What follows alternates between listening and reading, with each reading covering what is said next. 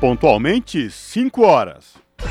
Começa agora Jornal Brasil Atual, edição da tarde. Produção em parceria com Brasil de Fato. As notícias que os outros não dão. Movimentos populares, política, direitos humanos, economia, mundo do trabalho, cultura e prestação de serviço. Jornal Brasil Atual. Edição da tarde. Olá, hoje é terça-feira, 2 de agosto de 2022. O Jornal Brasil Atual, edição da tarde, começa agora com a minha apresentação Cosmo Silva e de Larissa Borer. E estas são as manchetes de hoje. Movimento Fora Bolsonaro fará mobilização única em defesa da democracia dia 11, com as leituras da Carta aos Brasileiros e do Manifesto por Democracia e Justiça. Ato no Congresso defende processo eleitoral e repudia plano golpista de Bolsonaro. Organizações reafirmam unidade pela democracia e respeito ao resultado das urnas. Produção industrial fecha primeiro semestre em queda, com resultado negativo na maioria dos setores. Sem antibióticos, analgésicos e até soro, falta de medicamentos atinge mais de 80% das cidades. Escassez de remédios no Brasil expõe falta de investimentos em saúde. Com um número alarmante de afastamento por doenças, bancários querem rediscutir condições de trabalho. Sindicalistas apontam metas abusivas como fator de adoecimento na categoria. Privatização da Companhia Estadual de Energia Elétrica do Rio Grande do Sul entrega territórios indígenas Caiacangue e Guarani à iniciativa privada. Nancy Pelosi, presidente da Câmara dos Estados Unidos, ignora alertas da China e chega a Taiwan. Visita a ilha é provocação à China e aumenta a tensão mundial, já alta desde o início da guerra da Ucrânia. São 5 horas e 2 minutos pelo horário de Brasília. Participe do Jornal Brasil Atual, edição da tarde, por meio dos nossos canais. Pelo Facebook, facebook.com Rádio Brasil Atual. Ou no Instagram, arroba Rádio Brasil Atual.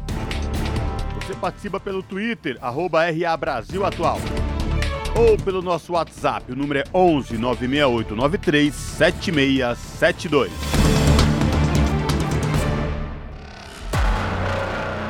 Você está ouvindo? Jornal Brasil Atual, edição da tarde. Uma parceria com Brasil de Fato. Na Rádio Brasil Atual. Tempo e temperatura.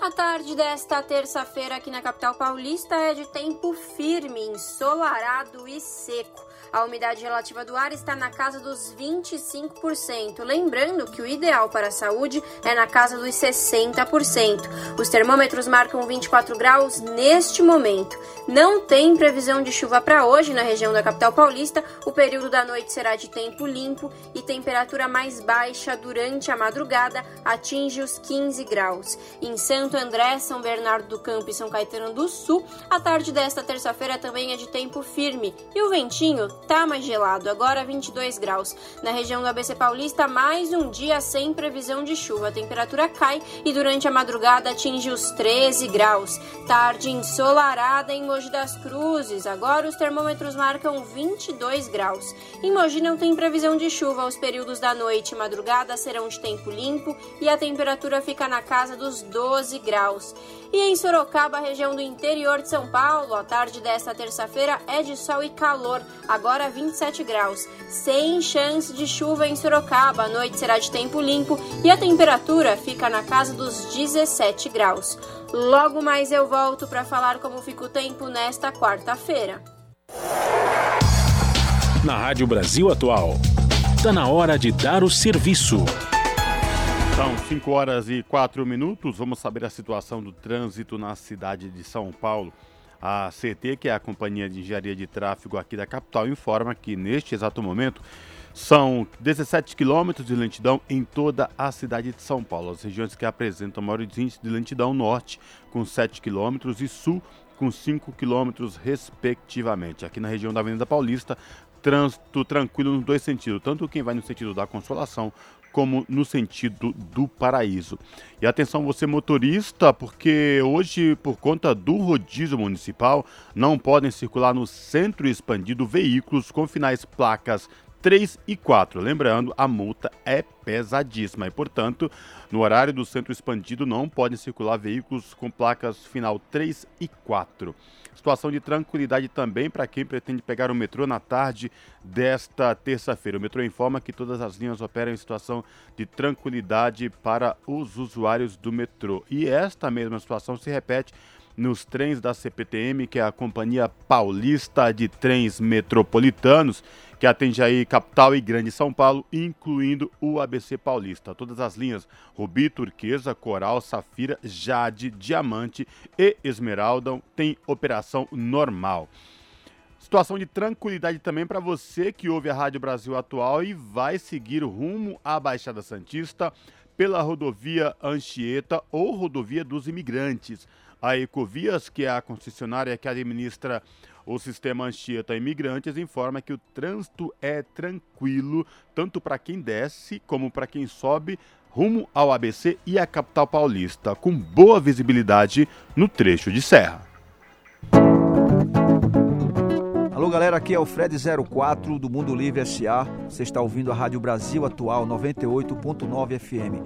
Aqui você vai sacar as notícias que as outras não dão e as músicas que as outras não tocam. Participe da programação pelo WhatsApp 968937672. Beijão. Jornal Brasil Atual. Edição da tarde.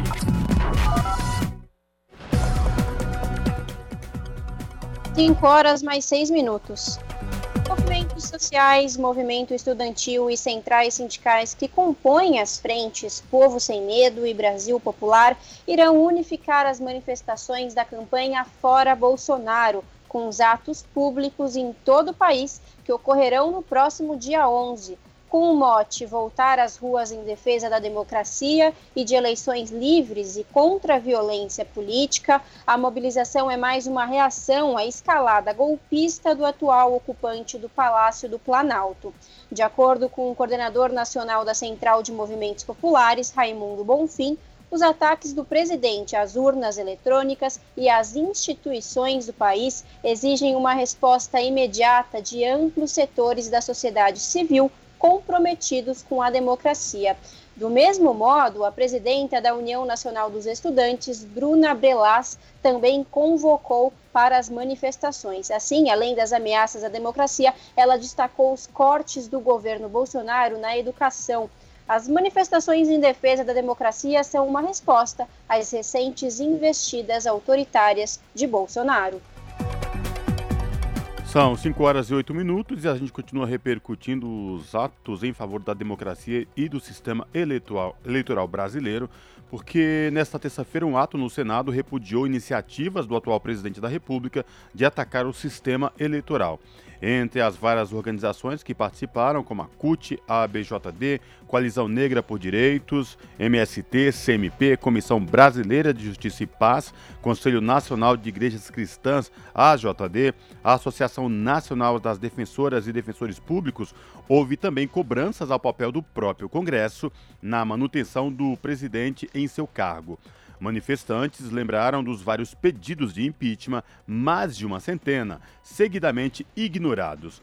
Ao final do evento, foi lida uma carta na qual se afirma que os movimentos sociais não estão inertes e permanecerão unidos em defesa da democracia e do sistema de votação. Além de representantes das mais de 200 organizações e movimentos sociais, participaram do ato desta terça-feira embaixadores e representantes das embaixadas da Alemanha, Áustria, Bélgica, Sérvia, União Europeia, Eslováquia, Suíça, Austrália, Irlanda, Guiné Equatorial, Eslovênia e Portugal. A Caixa Econômica Federal anunciou nesta terça-feira que o valor do auxílio gás será de 110 reais em agosto. O benefício será pago antecipadamente para 5 milhões e 600 mil famílias já a partir do dia 9. Originalmente, o período de pagamento seria de 18 a 31 de agosto. O valor médio integral da unidade do botijão será pago nos meses de agosto, outubro e dezembro, Em janeiro de 2023, as famílias voltarão a receber o valor médio de 50% do botijão de gás de 13 quilos. O acréscimo no valor do benefício faz parte do pacote social pré-eleitoral criado pela chamada PEC Kamikaze, promulgada pelo Congresso no dia 14 de julho. Entre outros pontos, a emenda constitucional aumentou o valor do Auxílio Brasil de 400 reais para 600 reais, ampliou o Vale Gás e criou um voucher para caminhoneiros e um auxílio para taxistas. O custo total do pacote pré-eleitoral chega a 41 bilhões e 200 milhões de reais. No caso do Vale Gás, o total liberado é de um pouco mais de um bilhão de reais. São 5 horas e 10 minutos. Senado terá duas semanas de esforço concentrado em agosto. Entre as prioridades estão medidas provisórias e sabatina de autoridades, que só terão os nomes analisados pelo plenário depois das eleições. Quem traz os detalhes é a repórter Érica Christian. Em reunião com o presidente do Senado, Rodrigo Pacheco, os líderes partidários decidiram por duas semanas de esforço concentrado em agosto. Nesta primeira, poderão ser votadas sete medidas provisórias, desde que sejam aprovadas pela Câmara dos Deputados.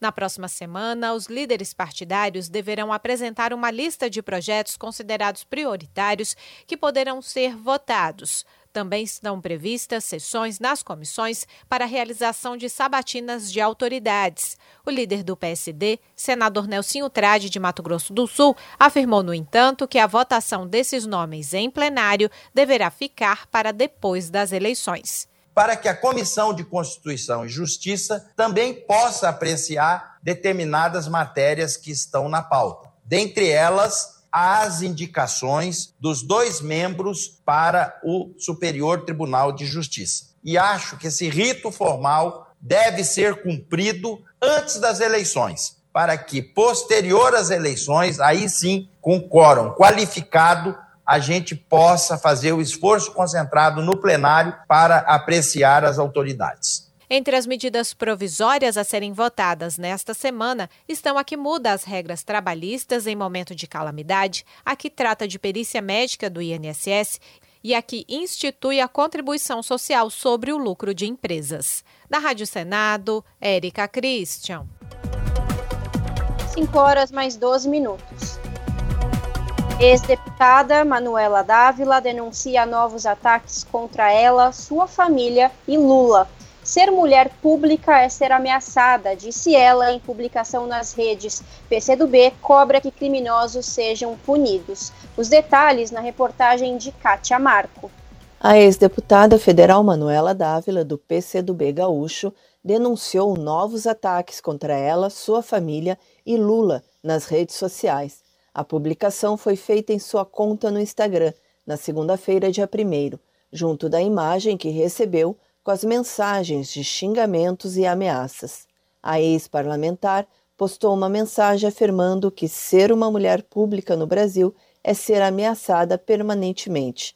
É escolher um lugar para o medo, outro para a coragem e outro lugar para fingir ignorar. Nos comentários da publicação, diversas pessoas públicas enviaram mensagens de apoio. A direção estadual do PCdoB do Rio Grande do Sul lançou uma nota pública manifestando total solidariedade à ex-deputada por conta dos constantes ataques a si e a sua família. Em um trecho, a sigla postou que em um mundo civilizado, livre da barbárie, criminosos deste tipo estariam presos, respondendo por seus crimes. Este é mais um dos recorrentes casos de violência política que Manuela Dávila tem sofrido no decorrer de sua carreira pública. Em março deste ano, em outra publicação, ela disse que a primeira vez que foi agredida por causa de uma fake news foi em 2014, o que foi se agravando após o nascimento de sua filha. Em 2021, ela revelou uma ameaça de estupro contra sua filha, envolvendo o pai de um colega da escola onde a menina estuda. O nome de Manuela era um dos mais cotados para concorrer à vaga do Rio Grande do Sul ao Senado pela Federação PT, PCdoB e PV. Nas pesquisas, aparecia nas primeiras posições de intenção de voto. Contudo, em maio deste ano, ela comunicou que não concorreria. Entre os motivos alegados estava a falta de união das esquerdas, mas também os ataques que vem recebendo nos últimos anos. De Porto Alegre, da Rádio Brasil de Fato, Kátia Marco. São 5 horas e 15 minutos. Senado e Câmara lançam nesta quarta-feira a campanha Agosto Lilás, que visa conscientizar sobre o enfrentamento da violência contra as mulheres. O evento deste ano celebra os 16 anos da Lei Maria da Penha. Quem traz os detalhes é a repórter Yara Farias Borges. Com o tema Um instrumento de luta por uma vida livre de violência, a campanha Agosto Lilás deste ano celebra os 16 anos da Lei Maria da Penha, que é considerada legislação de referência em todo o mundo no combate à violência contra a mulher. Apesar de o Anuário Brasileiro de Segurança Pública de 2022 apontar uma queda de mais de 2% no número de feminicídio em 2021 comparado com 2020, Ainda 1.319 mulheres foram assassinadas no ano passado apenas por serem mulheres. O documento ainda aponta o crescimento de outras formas de violência, como a psicológica. Ao participar em março de evento no Senado, a farmacêutica bioquímica Maria da Penha, que ficou paraplégica devido a agressões do então marido, se empenhou no combate à violência contra as mulheres e dá nome à lei, defendeu a elaboração de um plano pelas próprias mulheres para quebrar o legado que desqualifica o empoderamento feminino. Essa quebra de legado tem como principal objetivo o compromisso que todas nós deveremos ter com a geração de meninas e meninos com o desenvolvimento e maturidade da sua identidade, das suas identidades cidadãs. É necessário romper o ciclo geracional da violência, da desigualdade de gênero dos vários tipos de violência que cicatrizam o corpo e provocam a marca da humilhação e do constrangimento constante na vida e na alma de todas as mulheres. A procuradora da mulher no Senado, senadora Leila Barros, do PDT do Distrito Federal, destacou que as parlamentares atuam pelos direitos femininos. Nós somos uma bancada aqui, tanto Congresso como Senado, uma bancada muito unida nas causas femininas, independente dos espectros que estejamos, né, ideológicos, cada campo, mas quando é mulher, pauta feminina, os nossos direitos, a equidade, nós nos unimos e somos leoas aqui nessa casa. O Agosto Lilás é uma iniciativa da Procuradoria Especial da Mulher no Senado, Secretaria da Mulher da Câmara dos Deputados, Bancada Feminina do Senado e da Comissão de Defesa dos Direitos da Mulher mulher. Este ano, além da iluminação das cúpulas do Senado e da Câmara na cor lilás, haverá debates sobre o enfrentamento da violência contra a mulher nas suas diversas formas. O lançamento da campanha acontecerá nesta quarta-feira, 3 de agosto, no Salão Negro do Congresso Nacional, com a apresentação cultural da Orquestra Sinfônica das Forças Armadas Brasileiras. Da Rádio Senado, Yara Farias Borges. E um grupo de alunas criou um jogo de cartas que homenageia mulheres negras brasileiras e propõe uma reflexão sobre as estruturas racistas da sociedade. O Canindé, o poder do papel, foi lançado na última semana na sede do Cinema Nosso, instituição sociocultural do Rio de Janeiro, voltada à juventude, educação e audiovisual. Uma das homenageadas no jogo é Carolina Maria de Jesus, escritora e poetisa, autora de vários livros, dentre eles Quarto de Despejo, Diário de uma Favelada. Conheça mais sobre a iniciativa na reportagem de Júlia Pereira. Homenagear mulheres negras brasileiras e refletir sobre a luta diária contra as estruturas racistas da sociedade. Essa é a proposta do Canindé, o poder do papel um jogo de cartas criado por mulheres negras alunas do projeto Empoderamento e Tecnologia do Cinema Nosso, uma instituição sociocultural sediada no Rio de Janeiro que há 20 anos oferece projetos de inovação e tecnologia para crianças, adolescentes e jovens. O jogo inclui cartas de 75 heroínas negras brasileiras, como Zezé Mota, que atuou em mais de 40 filmes, Daiane dos Santos, primeira ginasta brasileira entre homens e mulheres a conquistar o ouro em um campeonato mundial, e Carolina Maria de Jesus, escritora e poetisa mais conhecida pelo livro Quarto de Despejo, Diário de uma Favelada, obra que retrata o cotidiano da autora no Canindé, favela de São Paulo, que deu origem ao nome do jogo de cartas.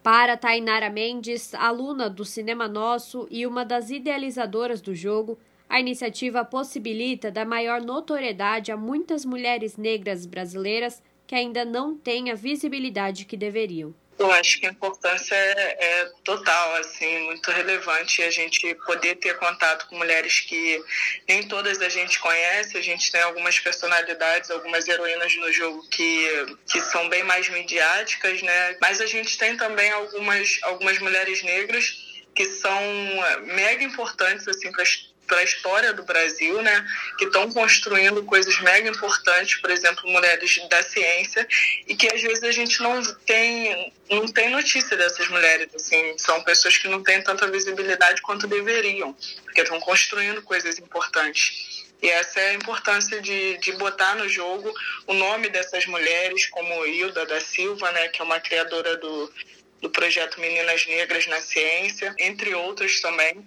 para que todos possam conhecer cada uma dessas mulheres no âmago dos seus feitos e conhecer a produção de, de pessoas que estão fazendo muito e que não têm, às vezes, a mesma visibilidade, sabe, que outras mulheres. Além das 75 heroínas, o jogo Canindé, O Poder do Papel, também traz 20 cartas dos chamados vilões da sociedade. São dados que refletem sobre as estruturas racistas cotidianas enfrentadas pelas mulheres negras em áreas como o mercado de trabalho. Mesmo sendo 28% da população brasileira, apenas 6,6% das mulheres negras ocupam cargos de liderança e recebem, em média, salários 71% menores do que o dos homens brancos. A cada rodada, as jogadoras utilizam as cartas das heroínas para derrotar o vilão.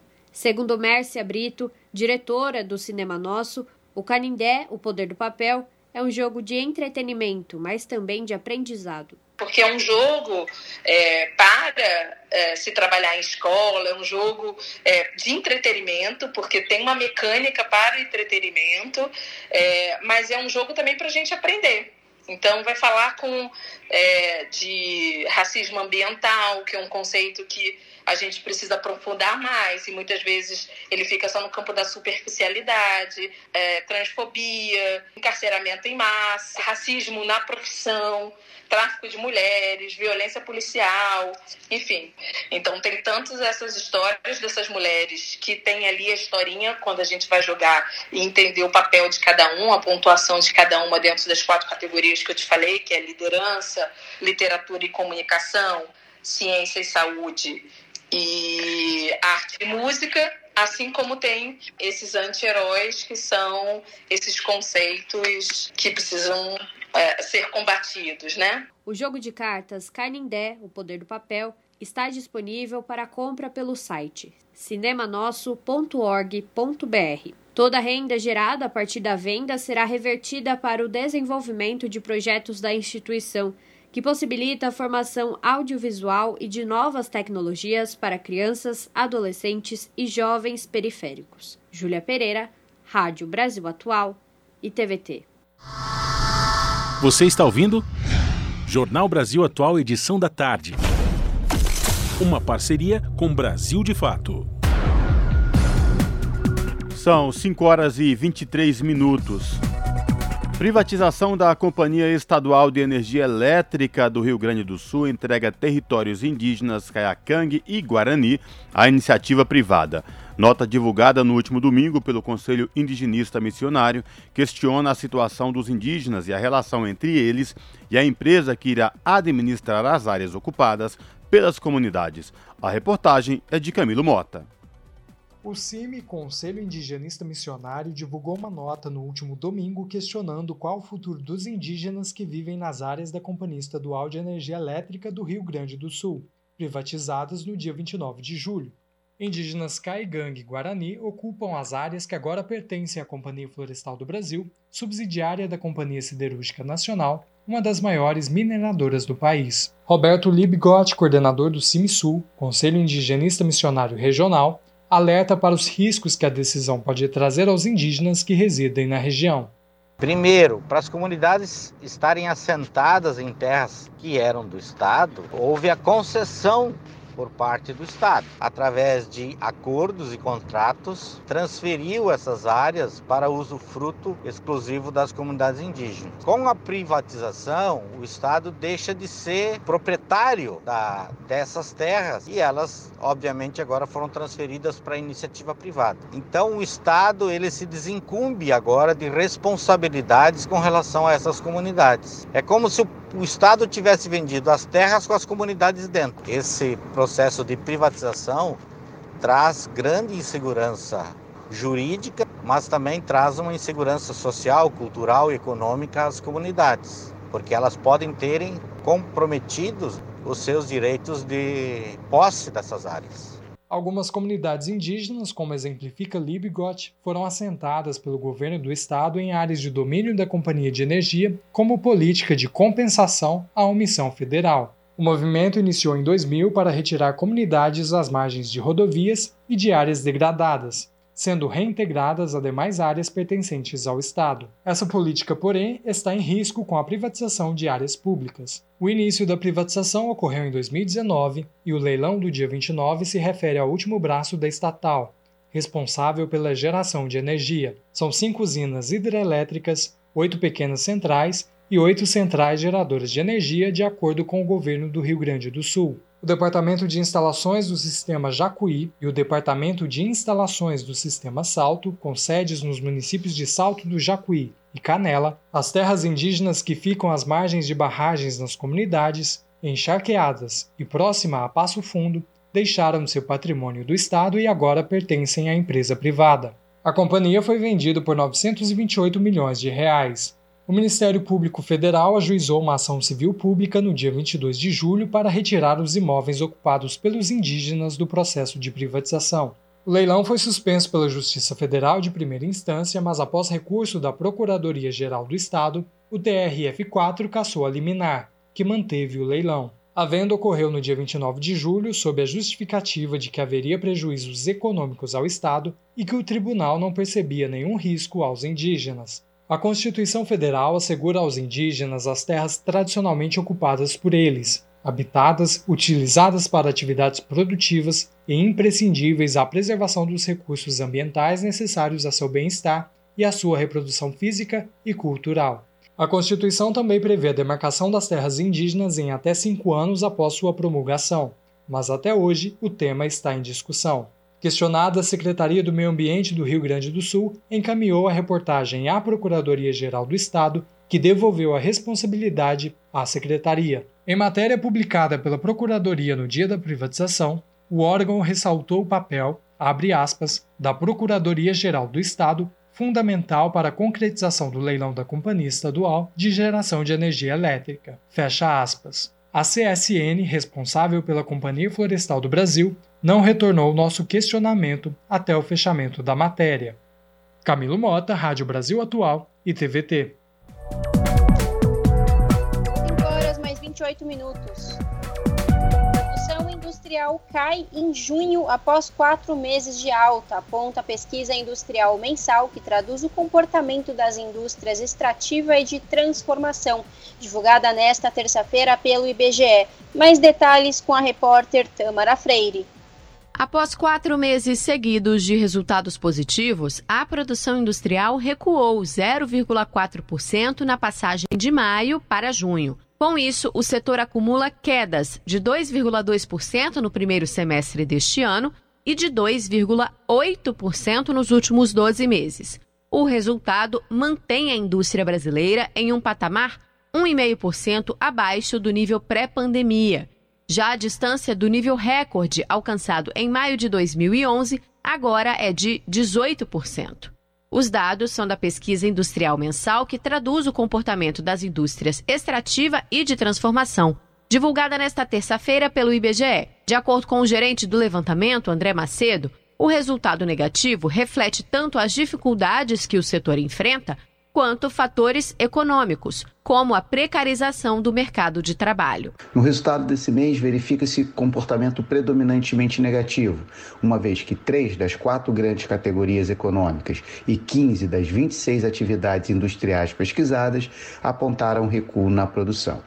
Vale destacar que o setor industrial ainda permanece diretamente afetado pelas restrições de oferta de insumos e componentes para a produção do bem final e pelo lado da demanda doméstica.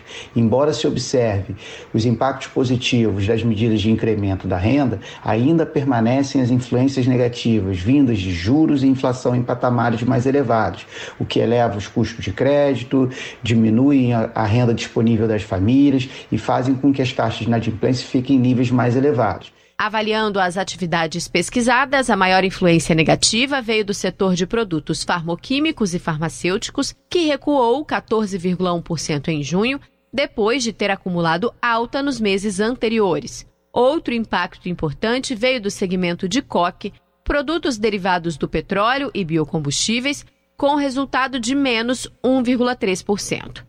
Já no campo positivo, chama a atenção o crescimento de 6,1% na produção de veículos automotores, reboques e carrocerias e de 1,9% nas indústrias extrativas. Da Rádio Nacional no Rio de Janeiro, Tâmara Freire. São 5 horas e 31 minutos.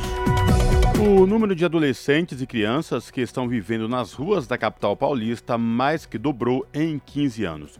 De acordo com o Censo de Crianças e Adolescentes em Situação de Rua, realizado pela Prefeitura de São Paulo em maio, o total de 1.842 pessoas de 0 a 17 anos, registrado no censo anterior de 2007, saltou para 3.759 meninos e meninas, vivendo abaixo de viadutos, marquises e sobre as calçadas da cidade mais rica do país. A pesquisa considera o conceito do Conselho Nacional dos Direitos da Criança e do Adolescente para crianças e adolescentes em situação de rua.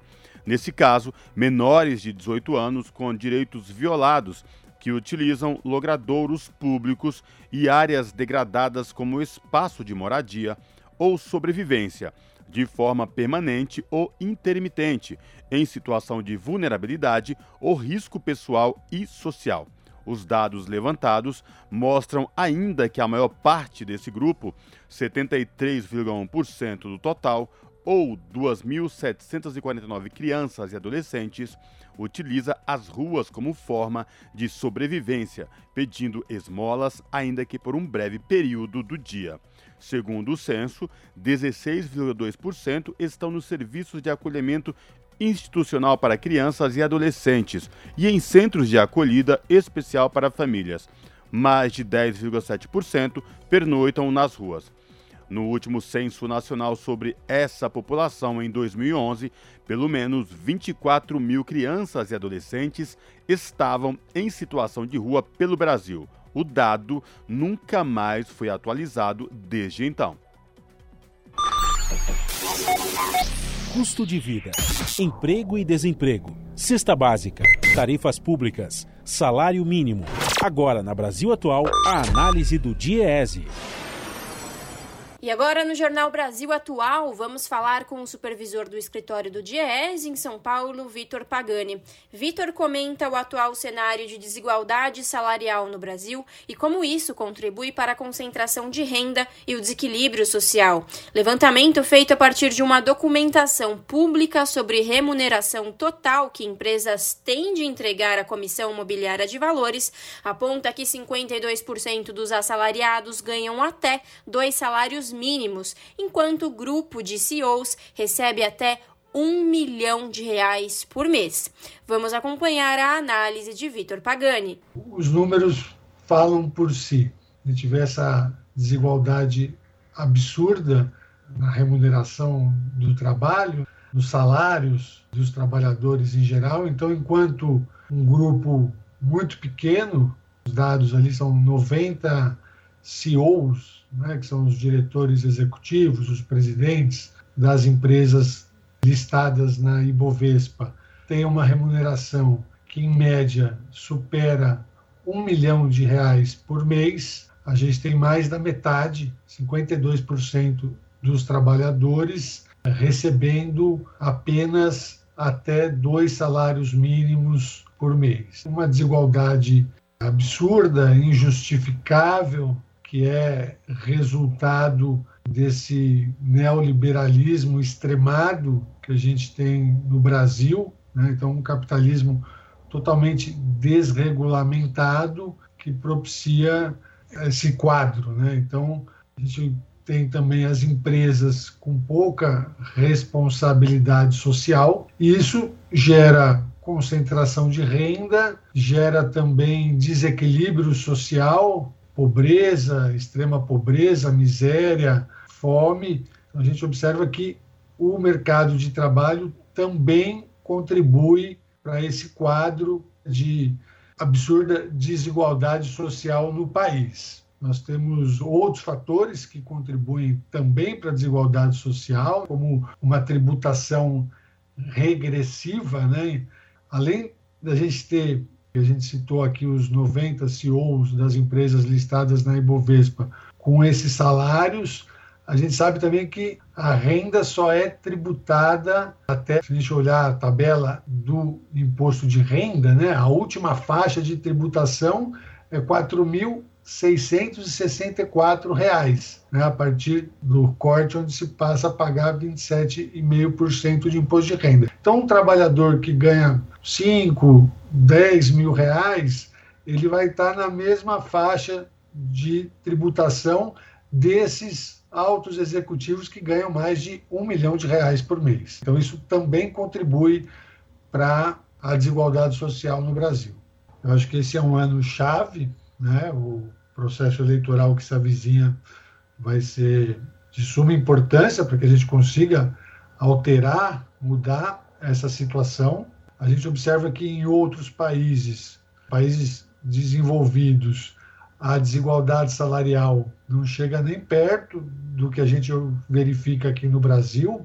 É um indicador também né, de desenvolvimento de um país. A diferença entre o maior salário de uma empresa e o menor não ser essa que a gente tem aqui, né, que às vezes beira os mil por cento. Né? Então, claro que no capitalismo sempre haverá algum tipo de desigualdade, mas ela não pode ser exacerbada como a gente está vendo aqui né? porque isso gera desequilíbrio social né?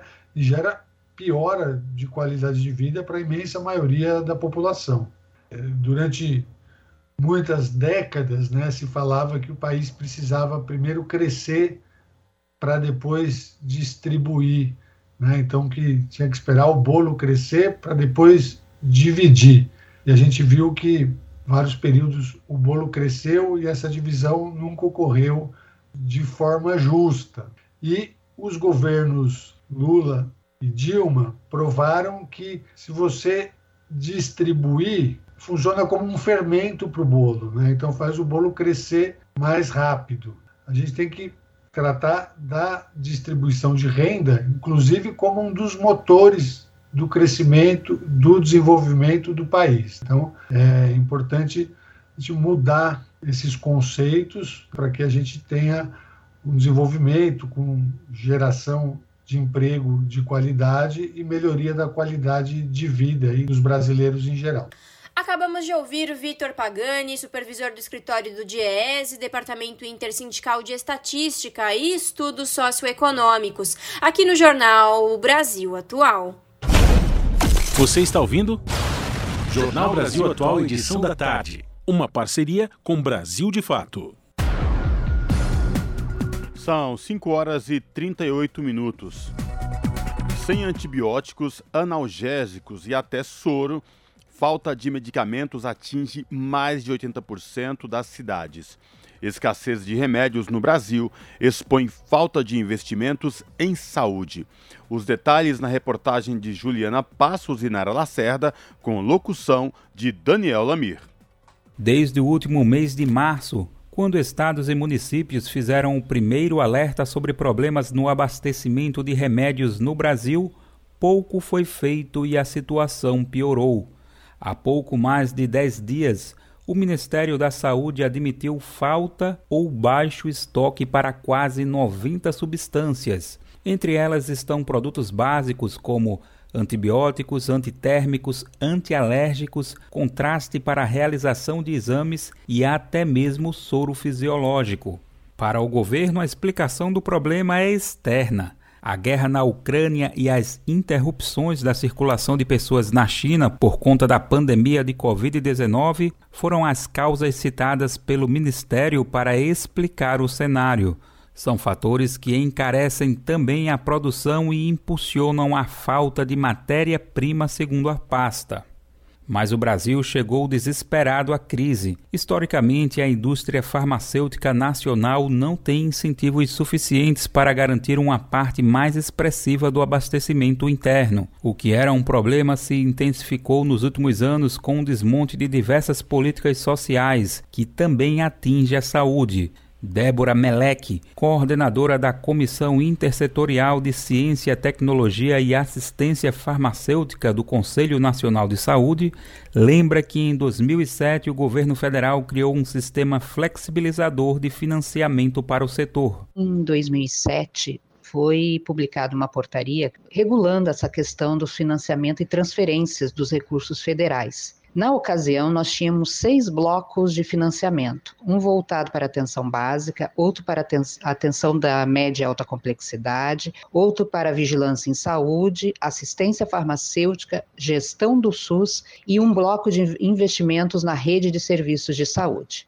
Débora Melec lembra que dez anos depois, em 2017, a medida foi alterada, impactando nas verbas para o setor da saúde. Ocorre que no ano de 2017 foi publicada uma nova portaria que reduziu esses seis blocos de financiamento em dois um de custeio e outro que chamado investimentos, que fragmenta e desfigura o sistema uh, ao flexibilizar todo o uso das verbas da saúde. Melec afirma que a mudança comprometeu mais que a assistência farmacêutica ela alega que a manutenção e a ampliação dos serviços de atenção básica e vigilância em saúde, que são estratégicos para o atendimento da população, também foram impactados. As consequências da falta de medicamentos no Brasil atingem todo o sistema. Faltam remédios na rede pública, nas unidades privadas, nos postos e nas farmácias. De acordo com a Confederação Nacional dos Municípios, a escassez atingiu 80% das cidades brasileiras entre maio e junho. Na ocasião, quase metade das prefeituras consultadas afirmou que a escassez já durava mais de um mês. Para mais de 65% faltava o básico, como o antibiótico amoxicilina e o composto analgésico anti-inflamatório e antitérmico dipirona. Débora Meleque pontua que o país precisa retomar incentivos ao complexo industrial econômico da saúde. Ela ressalta que o desabastecimento de medicamentos é uma pauta de algum tempo que está sendo debatida no âmbito do controle social do SUS, mas hoje a questão está acirrada. Ocorre que nesse momento nós estamos passando o que eu tenho chamado de um caos porque é, temos tido ao longo dos últimos seis anos um desmonte de uma série de das políticas da ciência, da tecnologia e da própria assistência farmacêutica. Uma das soluções apresentadas pelo governo federal foi a suspensão do limite máximo de preços que podem ser cobrados pelos remédios. A medida é uma resposta aos custos de produção elevada mas a alta nas possibilidades de lucro da indústria também representa remédios mais caros para consumidores e consumidoras. Débora Melec ressalta que a agenda regulatória precisa ir além do debate sobre precificação dos produtos e buscar mais equilíbrio nos valores e nas práticas de mercado, com a atuação da Anvisa, Agência Nacional de Vigilância Sanitária, nesse sentido. A solução do caos, segundo a especialista, passa por ações estruturais e não está contemplada somente em determinações pontuais. O Ministério da Saúde tinha extinto o departamento do Complexo Industrial da Saúde e agora, nas últimas duas semanas, o reativou. Apesar disso, Débora Melec lembra que o Brasil tem uma expertise vitoriosa no setor. O Brasil tem uma expertise é, vitoriosa Desde lá em 2003, 2004, quando nós tivemos tanto a criação da Secretaria de Ciência, Tecnologia e Insumos Estratégicos, com a criação do Departamento de Assistência Farmacêutica, a própria publicação das políticas é, da assistência farmacêutica e medicamentos e também a segunda edição da política de ciência e tecnologia. Débora Meleque defende esses caminhos como uma busca pela autossuficiência do Brasil e soberania nacional no setor de assistência farmacêutica. Da Rádio Brasil de Fato, com reportagem de Juliana Passos e Nara Lacerda de São Paulo. Locução: Daniel Lamir. 5 horas mais 45 minutos. Comissão aprova banco de dados para substâncias químicas produzidas ou importadas no Brasil. A repórter Carla Alessandra tem os detalhes. Os deputados estão analisando proposta que cria o Inventário Nacional de Substâncias Químicas. O inventário vai ser um banco de dados sobre substâncias químicas produzidas ou importadas em território nacional. Pelo texto, os exportadores e os importadores de substâncias químicas deverão registrar nessa base de dados as substâncias individualizadas ou utilizadas como ingredientes de mistura que atingirem separadamente quantidade igual ou superior a uma tonelada de produção ou importação ao ano, considerada a média dos últimos três anos. O projeto foi aprovado na Comissão de Seguridade Social e Família. O texto apresentado pelo relator deputado Lucas Redecker, do PSDB do Rio Grande do Sul, deixou claro quais substâncias não precisarão fazer parte do inventário, como as substâncias radioativas, as substâncias químicas que estejam em desenvolvimento, aquelas destinadas exclusivamente à pesquisa, entre outros produtos que já têm regulamentação própria. Que o Brasil estabeleceu esquemas e instrumentos regulatórios para disciplinar algumas aplicações e usos específicos de substâncias químicas tais como agrotóxicos, saneantes, aditivos de alimentos, medicamentos, cosméticos, entre outras. Em que pese a existência desses atos normativos para usos específicos, um grande universo de substâncias, notadamente as utilizadas nos processos industriais, não estão embarcadas nos escopos destas normas. A fiscalização terá livre acesso aos estabelecimentos conforme as normas específicas que regem sua atuação e no limite de sua competência e poderão solicitar informações aos fabricantes e importadores. O texto prevê também a criação do Comitê Técnico de Avaliação de Substâncias Químicas e do Comitê Deliberativo de Substâncias Químicas, instâncias que vão estabelecer as regras do Cadastro Nacional e definir as substâncias que vão ser selecionadas e priorizadas para avaliação de risco. No caso do descumprimento das regras previstas, os produtores ou importadores poderão ter suas atividades suspensas ou ter que pagar multa, que pode variar de 5% do valor de um salário mínimo a 40 mil salários mínimos. Os dados do inventário poderão ser acessados pela Lei de Acesso à Informação, mas resguarda informações que podem ser consideradas segredos da indústria ou do comércio. A proposta que cria o Inventário Nacional de Substâncias Químicas agora vai ser analisada pela Comissão de Desenvolvimento Econômico. Da Rádio Câmara de Brasília, Carla Alessandra. São 5 horas e 47 minutos.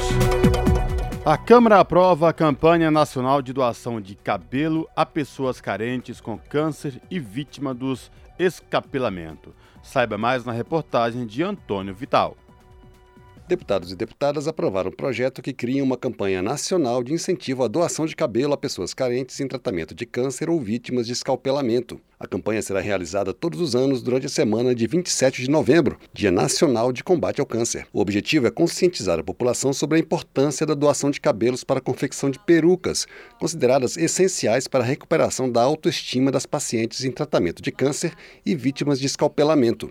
O escalpelamento é um acidente relativamente comum, principalmente na região norte, e ocorre quando o cabelo da mulher fica preso no motor de barcos, o que acarreta a perda do couro cabeludo. A campanha envolve ações sobre como e onde doar o cabelo.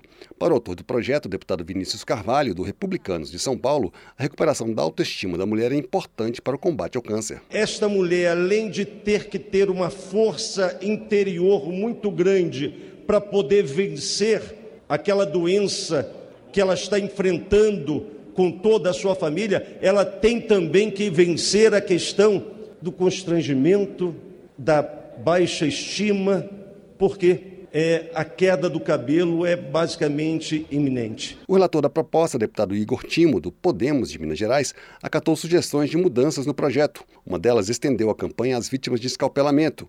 A outra tira do Ministério da Saúde e dá ao Ministério da Mulher, da Família e dos Direitos Humanos a coordenação da campanha mas ele rejeitou sugestão do PCdoB que pretendia criminalizar a comercialização de cabelos e previa que a confecção e doação das perucas seria feita por entidades privadas sob a supervisão do Ministério da Saúde.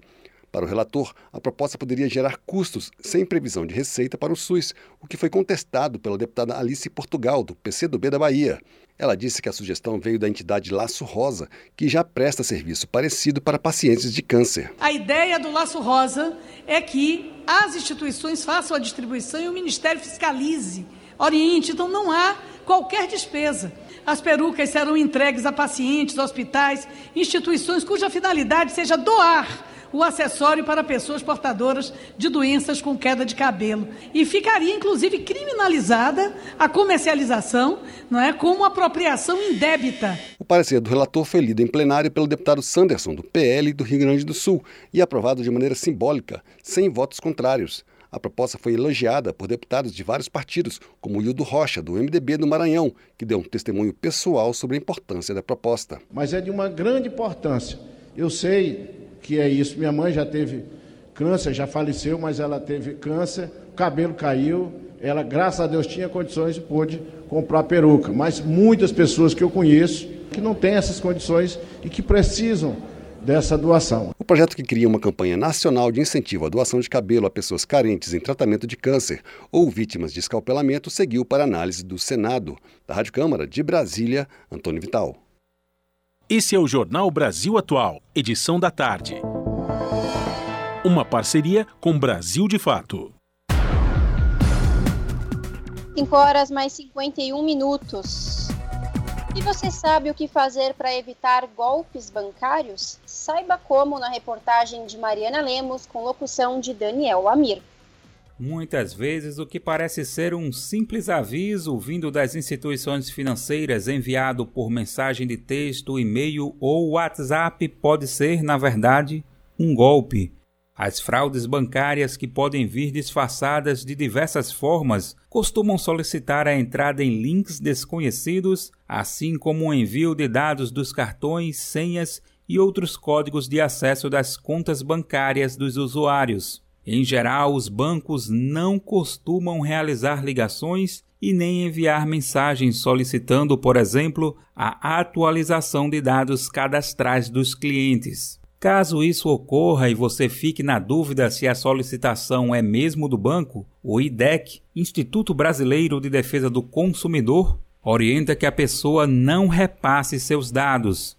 Além disso, a recomendação é que se entre em contato com o banco para confirmar se a mensagem ou ligação foi mesmo realizada pela instituição ou se foi uma tentativa de golpe. Se você decidir ligar para o banco, o IDEC ressalta que é importante que essa chamada seja feita de outro telefone, diferente daquele que você recebeu a ligação. Isso porque, caso se trate mesmo de um golpe, os fraudadores podem prender a linha do usuário e novamente se passar pelo banco. Já na hora da compra online, é importante que a pessoa, ao comprar com cartão, verifique se o site da compra é mesmo seguro. Nessa página será informado o número do cartão e o código de verificação de três dígitos. Se o site não for seguro, pouco tempo depois, esses dados podem ser descobertos e a pessoa vítima de um golpe. Para evitar essa preocupação, você pode solicitar ao banco a versão virtual do seu cartão, utilizado exclusivamente para compras online. Em geral, estes cartões possuem um mecanismo de segurança que atualiza com frequência o número e o código de três dígitos.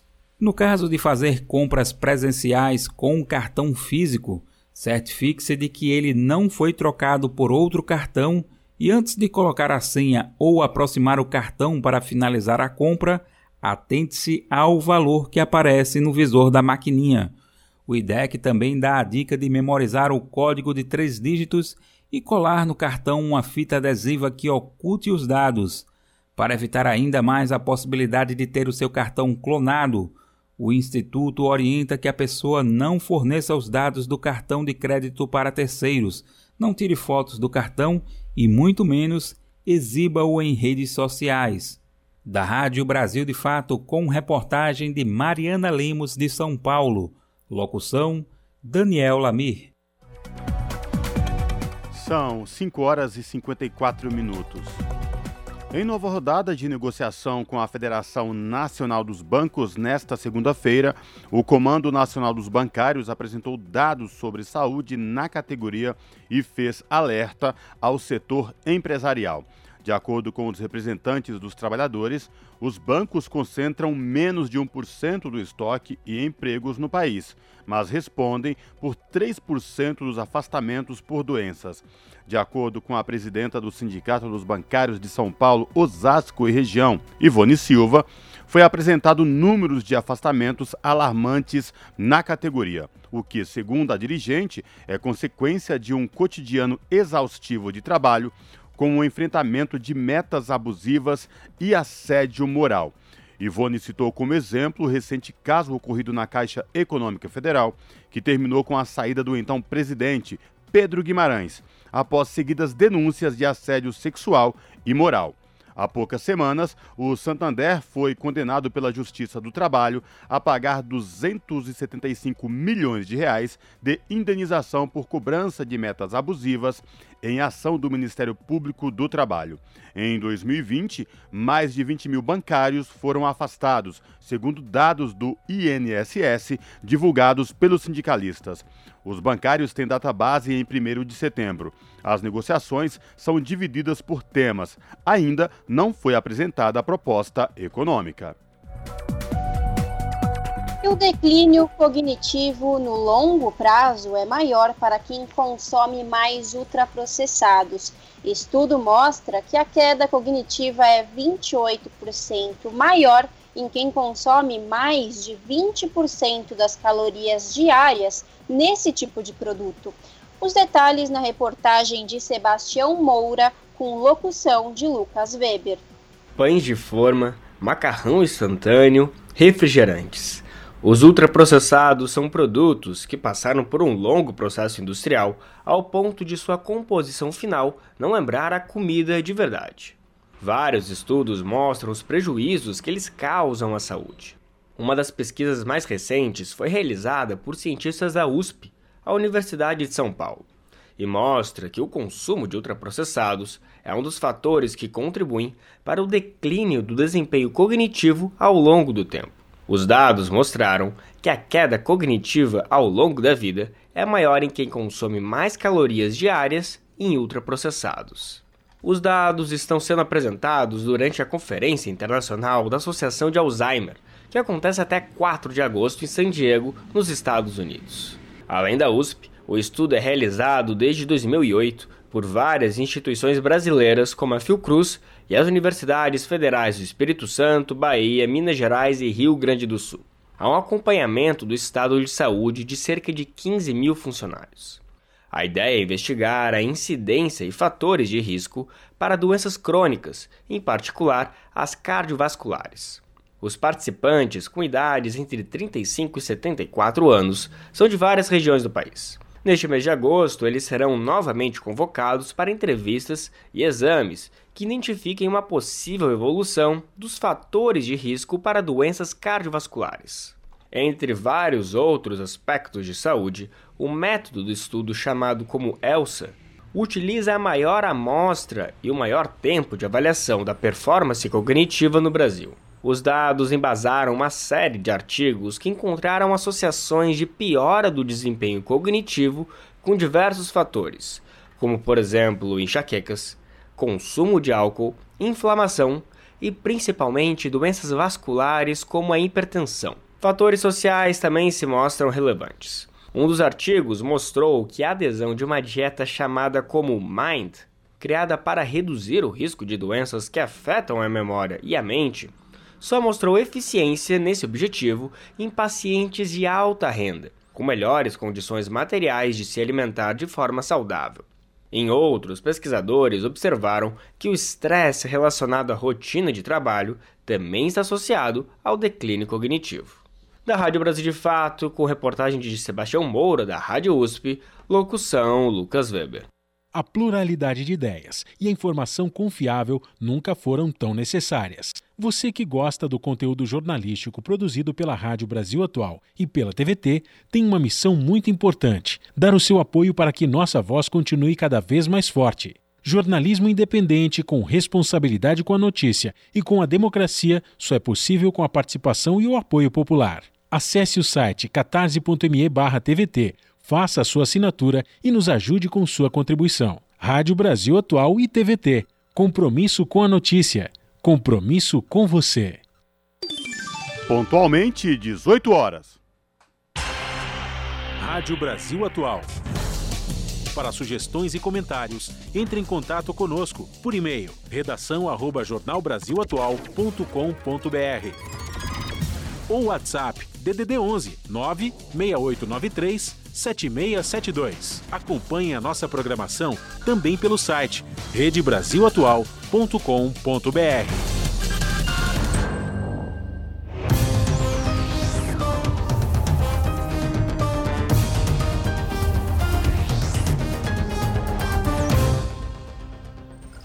E agora é hora de conexão com a redação do seu jornal para saber quais são os destaques da edição desta terça-feira que começa logo mais às 19 horas na TVT, canal digital 44.1, com ela, a apresentadora Ana Flávia Quitério. Ana, boa noite. Quais os destaques que você traz hoje? Olá, Lares e Cosmo. Uma excelente noite de terça a vocês e a todos os ouvintes da Rádio Brasil Atual. E vamos aos destaques da edição de hoje aqui do seu jornal. A Petrobras está encabeçando um dos maiores programas de, tra de transferência de renda do país, que é o da população brasileira para as pessoas e empresas ricas do mundo e do Brasil também. Vocês vão saber mais né, sobre essa transferência de renda na nossa reportagem. Outro assunto: no ano passado, o Brasil teve quase 600 mil comunicações de acidentes de trabalho, um aumento de 30% em relação a 2020, conforme dados do Observatório de Saúde e Segurança do Trabalho. A repórter Gihanna Rodrigues ela conversou com especialistas no tema para que em essa situação né, crítica se deve ao desemprego, precarização e flexibilização das normas de segurança no governo Bolsonaro. E para finalizar, um estudo mostra que 85% da população brasileira reconhecem que a descriminaliza descriminalização diminuiria a mortalidade por aborto clandestino.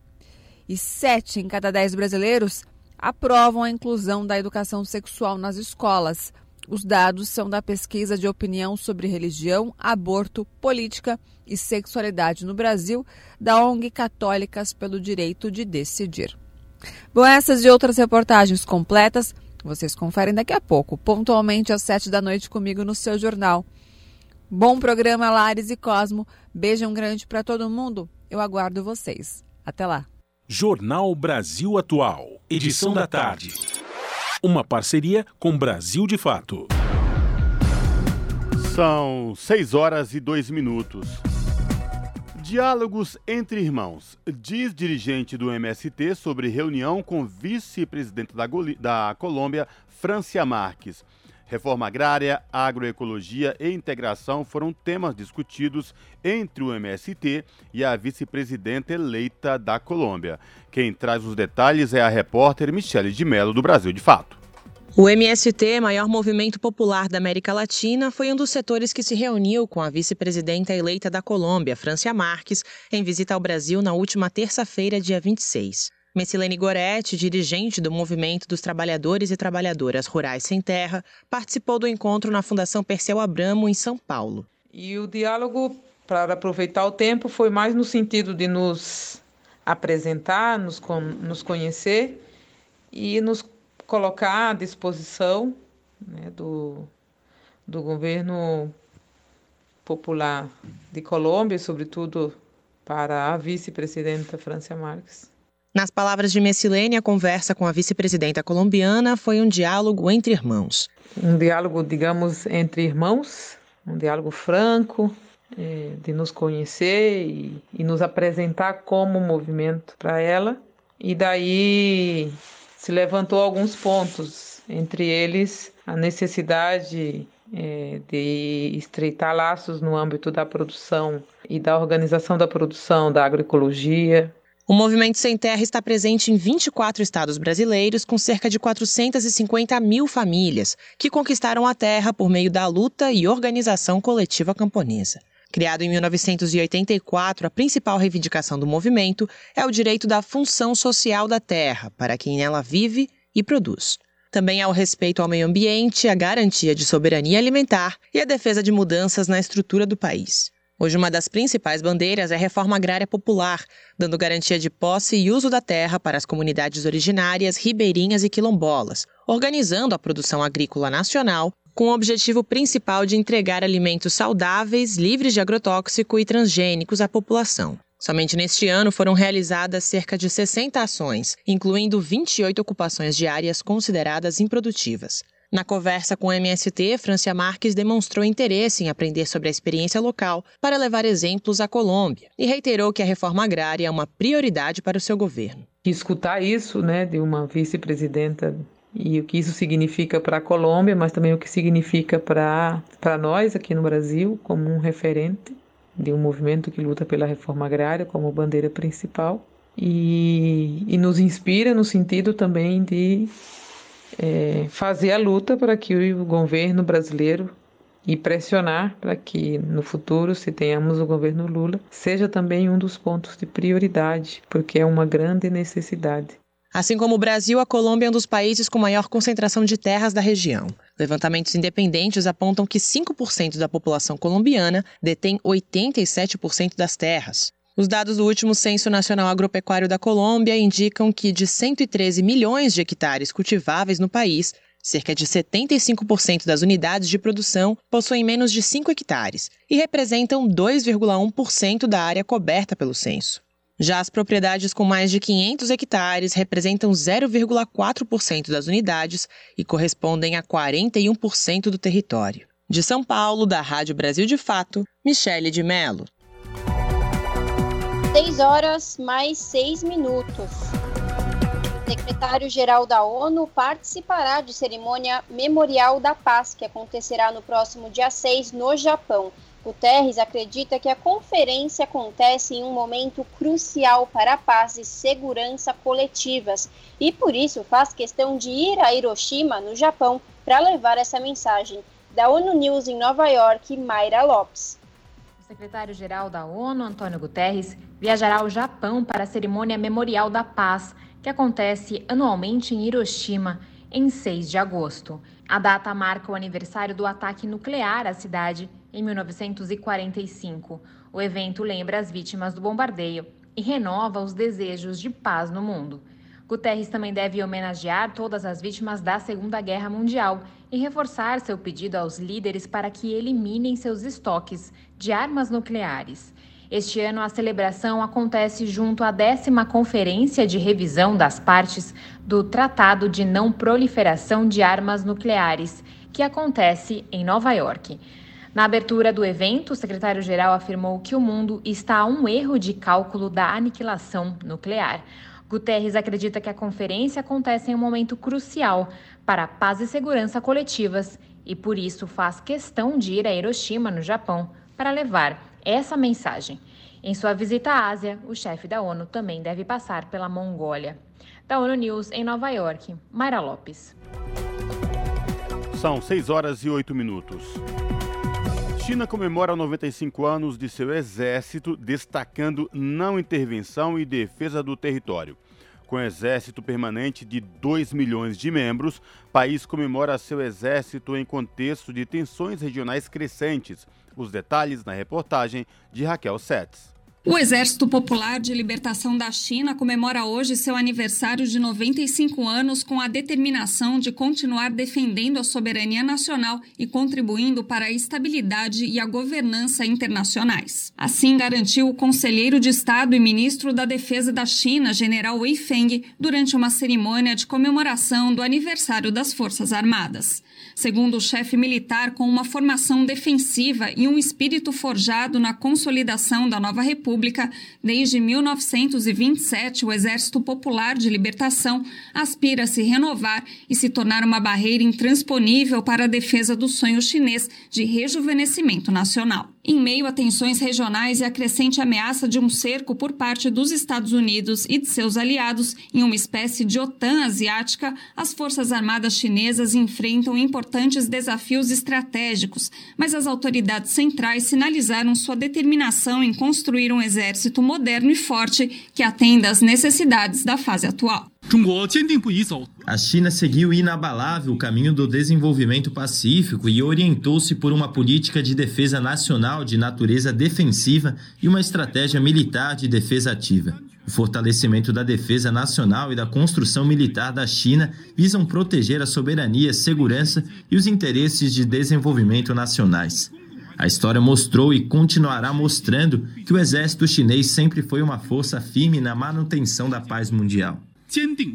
Embora o fortalecimento e a modernização militar da China preocupem alguns de seus países vizinhos, o gigante asiático continua gastando comparativamente muito menos em aparato de guerra do que outras economias menores e nações menos populosas. Com o maior exército permanente do mundo, composto de mais de 2 milhões de membros ativos, a China assegura que o principal objetivo de suas tropas é garantir a segurança e afirma que aposta em uma doutrina militar defensiva para proteger sua soberania e a integridade do seu território. Pequim enfatiza ainda que suas forças armadas não se envolvem em invasões ou ocupações militares há tempos, um histórico que a difere bastante de várias potências ocidentais. De São Paulo, da Rádio Brasil de Fato, Raquel Setz.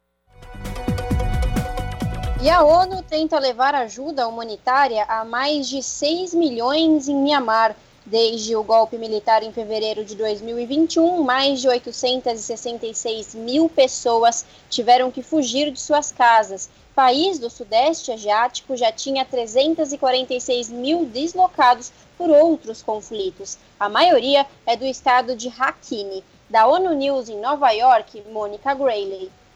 A ONU está tentando chegar a mais de 6 milhões e 200 mil pessoas que precisam de ajuda humanitária urgente em Mianmar, a antiga Birmânia.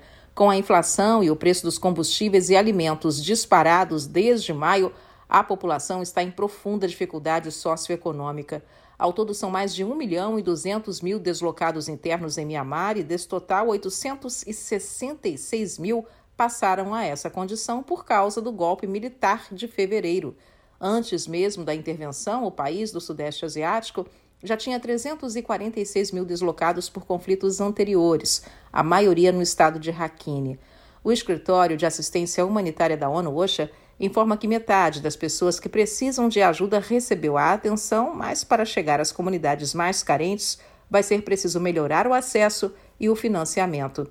Até esse 1 de agosto, somente 13% do apelo havia sido coberto, deixando uma brecha de 719 milhões de dólares. Todos os centros de apoio estão subfinanciados e sem recursos, as operações não têm como continuar. O aumento da tensão no estado de Rakhine também preocupa a ONU, que já está agilizando planos de contingência. No norte, o estado de Shan está registrando casos de recrutamento forçado, extorsões e de explosão de minas terrestres, aumentando o risco para os deslocados internos. Na semana passada, a junta militar executou quatro presos políticos, incluindo o ex-deputado Fiozeia e colaborador da vencedora do Prêmio Nobel da Paz e líder da Liga Nacional pela Democracia, o partido de oposição Aung San Suu Kyi. O secretário-geral da ONU emitiu uma nota condenando as execuções e pedindo a libertação imediata de todos os presos políticos em Mianmar, entre eles Aung San Suu Kyi e o presidente do país, Win Mint. Da ONU News em Nova York, Mônica Grayley. E o nosso contato agora no Jornal da Rádio Brasil Atual é com o Eduardo Maretti. O Eduardo Maretti, que é repórter do portal da Rede Brasil Atual, redebrasilatual.com.br. Olá, Marete, tudo bem? Prazer falar contigo. Tudo bem, Cosmo? Boa tarde, ouvintes. Tudo bem? É, Marete, diga lá quais destaques do portal da RBA você traz para a gente hoje aqui no Jornal da Rádio Brasil Atual, edição da tarde. Cosmo, a notícia mais impressionante hoje no mundo né, foi a chegada da, da presidente da Câmara dos Representantes dos Estados Unidos, né, a, a Câmara dos Deputados dos Estados Unidos, a Nancy Pelosi, a democrata, que pousou né, em Taipei, a capital de Taiwan, no fim da manhã de hoje, horário de Brasília, mas na verdade à noite já já avançada em Taiwan, no Oriente, né? E a Nancy Pelosi chegou ali depois de muitos alertas da China, de, de, vários eh, aliados, inclusive o próprio presidente da República, Joe Biden, aconselhou a, a não seguir viagem para. Porque ela está fazendo uma, uma turnê pelo Oriente, né? Então ela aproveitou para dar uma passada ali por Taiwan, embora o próprio presidente Joe Biden tenha aconselhado a não fazer esse, essa escala, porque é, é, é uma, uma situação muito grave do ponto de vista geopolítico, do ponto de vista diplomático, principalmente, né? Taiwan é uma China considera Taiwan um território próprio da, da própria China. Então, a ida de uma de uma representante do alto escalão do, dos Estados Unidos da América, sem ser convidada, equivale a ela ir para a China sem simplesmente dar, dar satisfação ao governo chinês ou a a embaixada da a, os representantes diplomáticos da China nos Estados Unidos e mesmo a China dentro do território chinês. Então, é considerado um ato de uma provocação gratuita, né? No momento em que o mundo já passa por graves tensões com a guerra da, da Rússia com a Ucrânia, e a, a China alertou aí muitas vezes, disse que não seria aceitável, e agora estamos no mundo aí à espera do que pode ser feito a partir de agora, né, Cosmo? Aliás, Marete, depois da guerra entre Ucrânia e Rússia, do início desta guerra, as tensões nunca ficaram tão quentes aí envolvendo China e Estados Unidos. E agora, é, esse barril de pólvora com a visita, a chegada da Nancy Pelosi a Taiwan. Como é que está repercutindo mundialmente? Repercussão maior assim. A, como a gente sabe, a mídia ocidental põe panos quentes, né? É, dizendo que, que realmente reconhecendo que é uma situação tensa, mas mas não, não colocando foco, por exemplo, como coloca a, Rússia, né? A Rússia falou aí, por meio da Maria Zakharova, que é a porta-voz do Ministério das Relações Exteriores russo, falou assim, que Washington desestabiliza o mundo, ou seja, mais claro impossível, né? Então, disse a Maria Zakharova que não tem um único conflito que tenha sido solucionado nas últimas décadas pelos Estados Unidos. Pelo contrário, eles provocam muitos conflitos, né? E como você bem disse agora há pouco, assim, as tensões já estão altíssimas desde o início da, da guerra aí com a, da Rússia com a Ucrânia, né?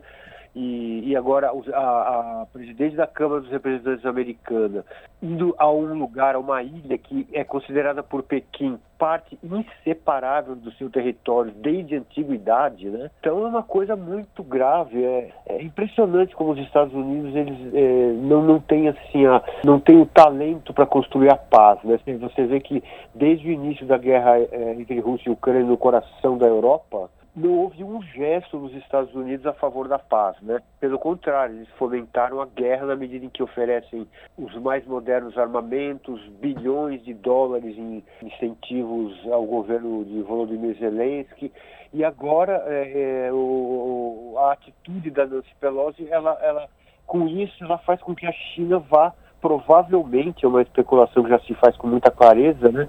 Provavelmente a China vai agora acelerar o processo de incorporação do território mesmo de Taiwan sem maiores preocupações com o que se possa pensar disso, porque depois de uma, de uma provocação como essa, né, é, não vai restar os chineses senão dizer, bom, então agora nós vamos dizer por que, o território é nosso. Então é uma questão, uma questão muito, muito complexa diplomaticamente, por parte de uma, de uma pessoa, uma, uma política, uma liderança importante dos Estados Unidos, que sempre deixou claro que é a favor da independência de Taiwan, mas que podia ter evitado esse ato de agressão, né, Cosmo? Bom, vamos aguardar aí os desdobramentos dessa viagem, porque muita água ainda vai passar por baixo dessa ponte. Marete, obrigado mais uma vez por falar com os nossos ouvintes aqui no Jornal da Rádio Brasil Atual Edição da Tarde. Se cuide, espero falar contigo em uma próxima oportunidade, viu? Abraço.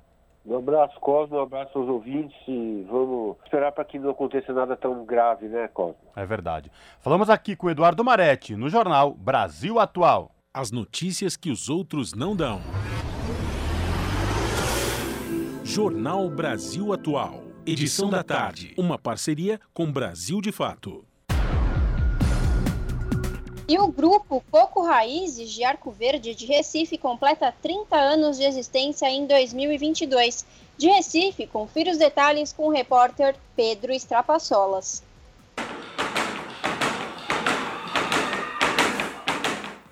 O coco é uma manifestação que tem origem nos quilombos e tem variações como de ciranda, beira de praia, umbigada e raiz. Em Arco Verde, no sertão de Pernambuco, outra variação se tornou um símbolo cultural. É o coco trupé, caracterizado pela batida no chão com tamancos de madeira. Há 30 anos, o samba de coco raízes de Arco Verde carrega esse legado. O mestre Assis Calisto, do grupo, destaca que onde chega as pessoas conhecem o lugar onde vive por conta da ligação com o gênero. Terra do samba de coco. Por que eles botaram o nome? Porque é a terra do coco. Hoje, onde você chega e disser, eu sou de Arco Verde, ah, da terra do samba de coco. Mestre Assis Calisto também explica a origem do gênero. O coco, ele veio, veio né, uma herança dos escravos, né? Os escravos foi quem deixaram essa herança para eles vieram em navios, né? Que tinha os navios que trazia para São Paulo, para Recife, para o Rio, e foi espalhando esse pessoal e e eles foram trabalhar em engenho, nesses cantos, e à noite eles faziam a dança. Agora não tinha nome de coco, né?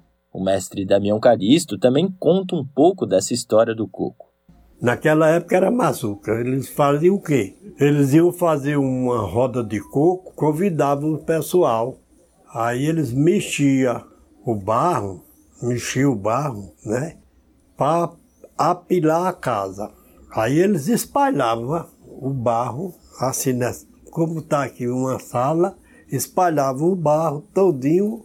Aí quando era de noite eles iam balançar para pisar o barro, para pilar, para ficar mesmo que nem um cimento, né? Durinho, bem pisado mesmo. Aí se chamava mazuca.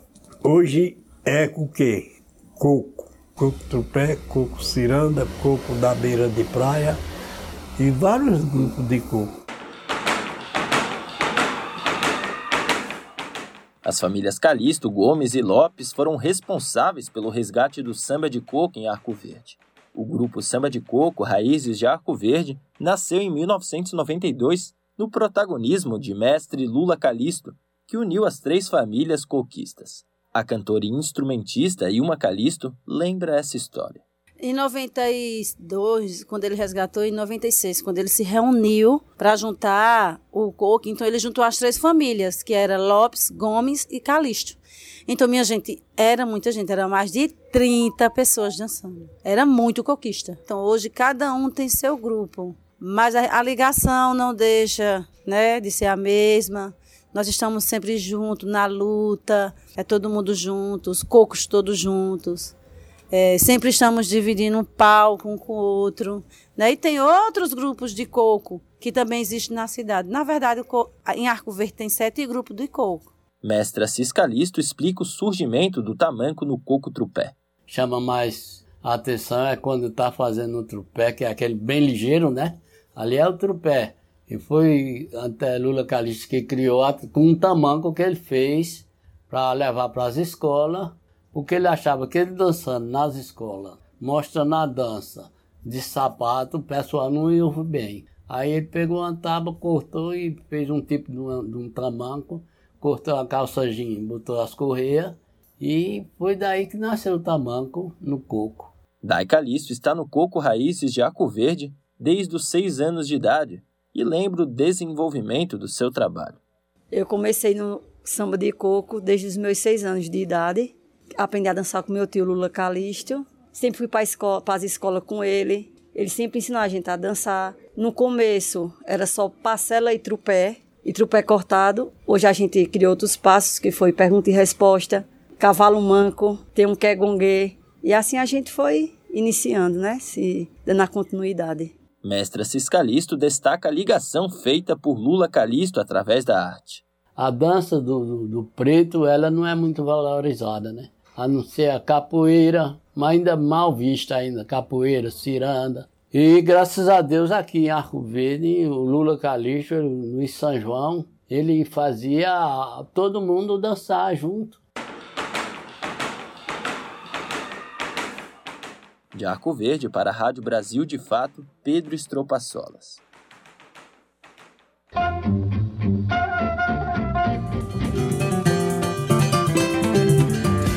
Mosaico Cultural, uma produção Rádio Agência Brasil de Fato.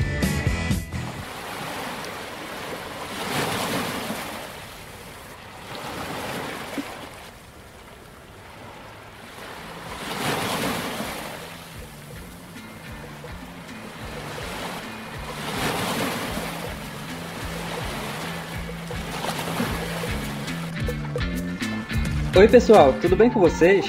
Meu nome é Zinque, sou aqui de Santarém do Pará. Moro com a minha família lá no bairro do Mapiri. Eu tenho muito orgulho do lugar que eu nasci.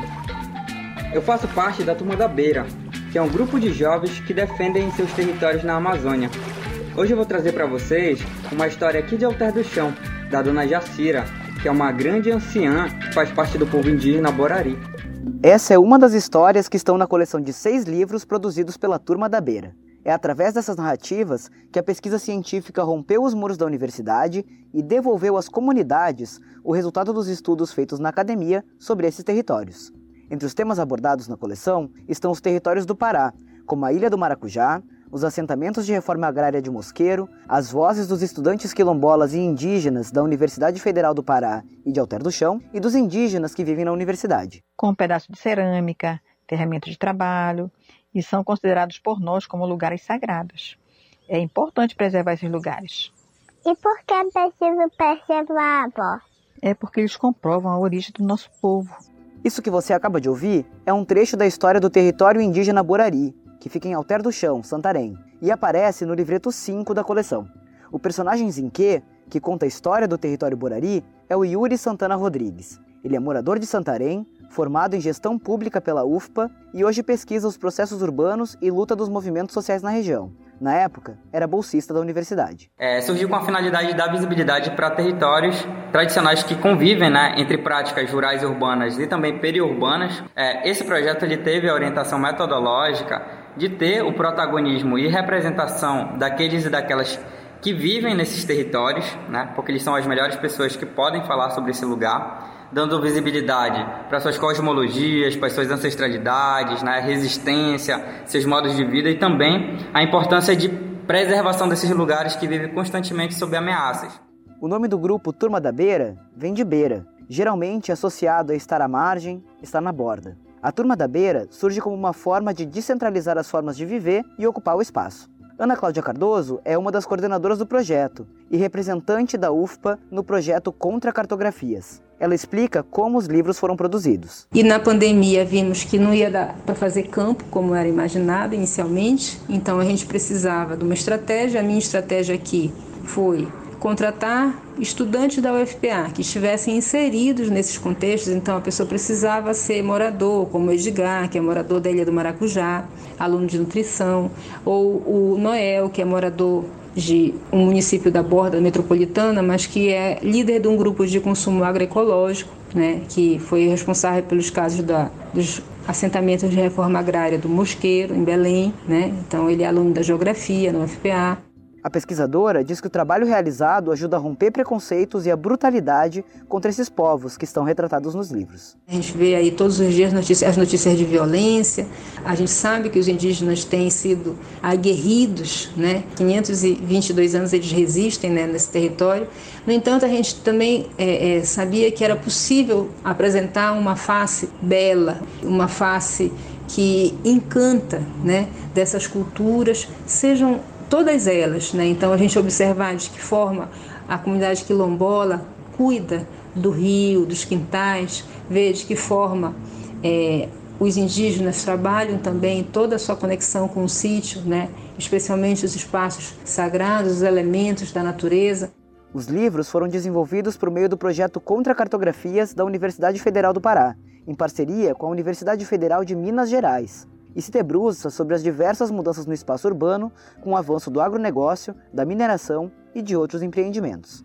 Noel Gonzaga Bastos é um dos bolsistas, responsável pelas histórias dos territórios de reforma agrária. Ele fala sobre a importância do projeto. São nestes territórios que centenas de famílias que saíram de moradias precárias nas periferias urbanas da região metropolitana de Belém se engajaram na luta pela terra e agora se dedicam à produção de alimentos para autoconsumo, mas também para alimentar as famílias da cidade. Falar dos, dos assentamentos de mosqueiro é falar de resiliência camponesa, ou seja, de superação de dificuldades pela vontade de permanecer na terra. E é por essa vontade que as famílias aliam práticas agroecológicas que garantem preservação das florestas e das águas e promove autonomia para as famílias.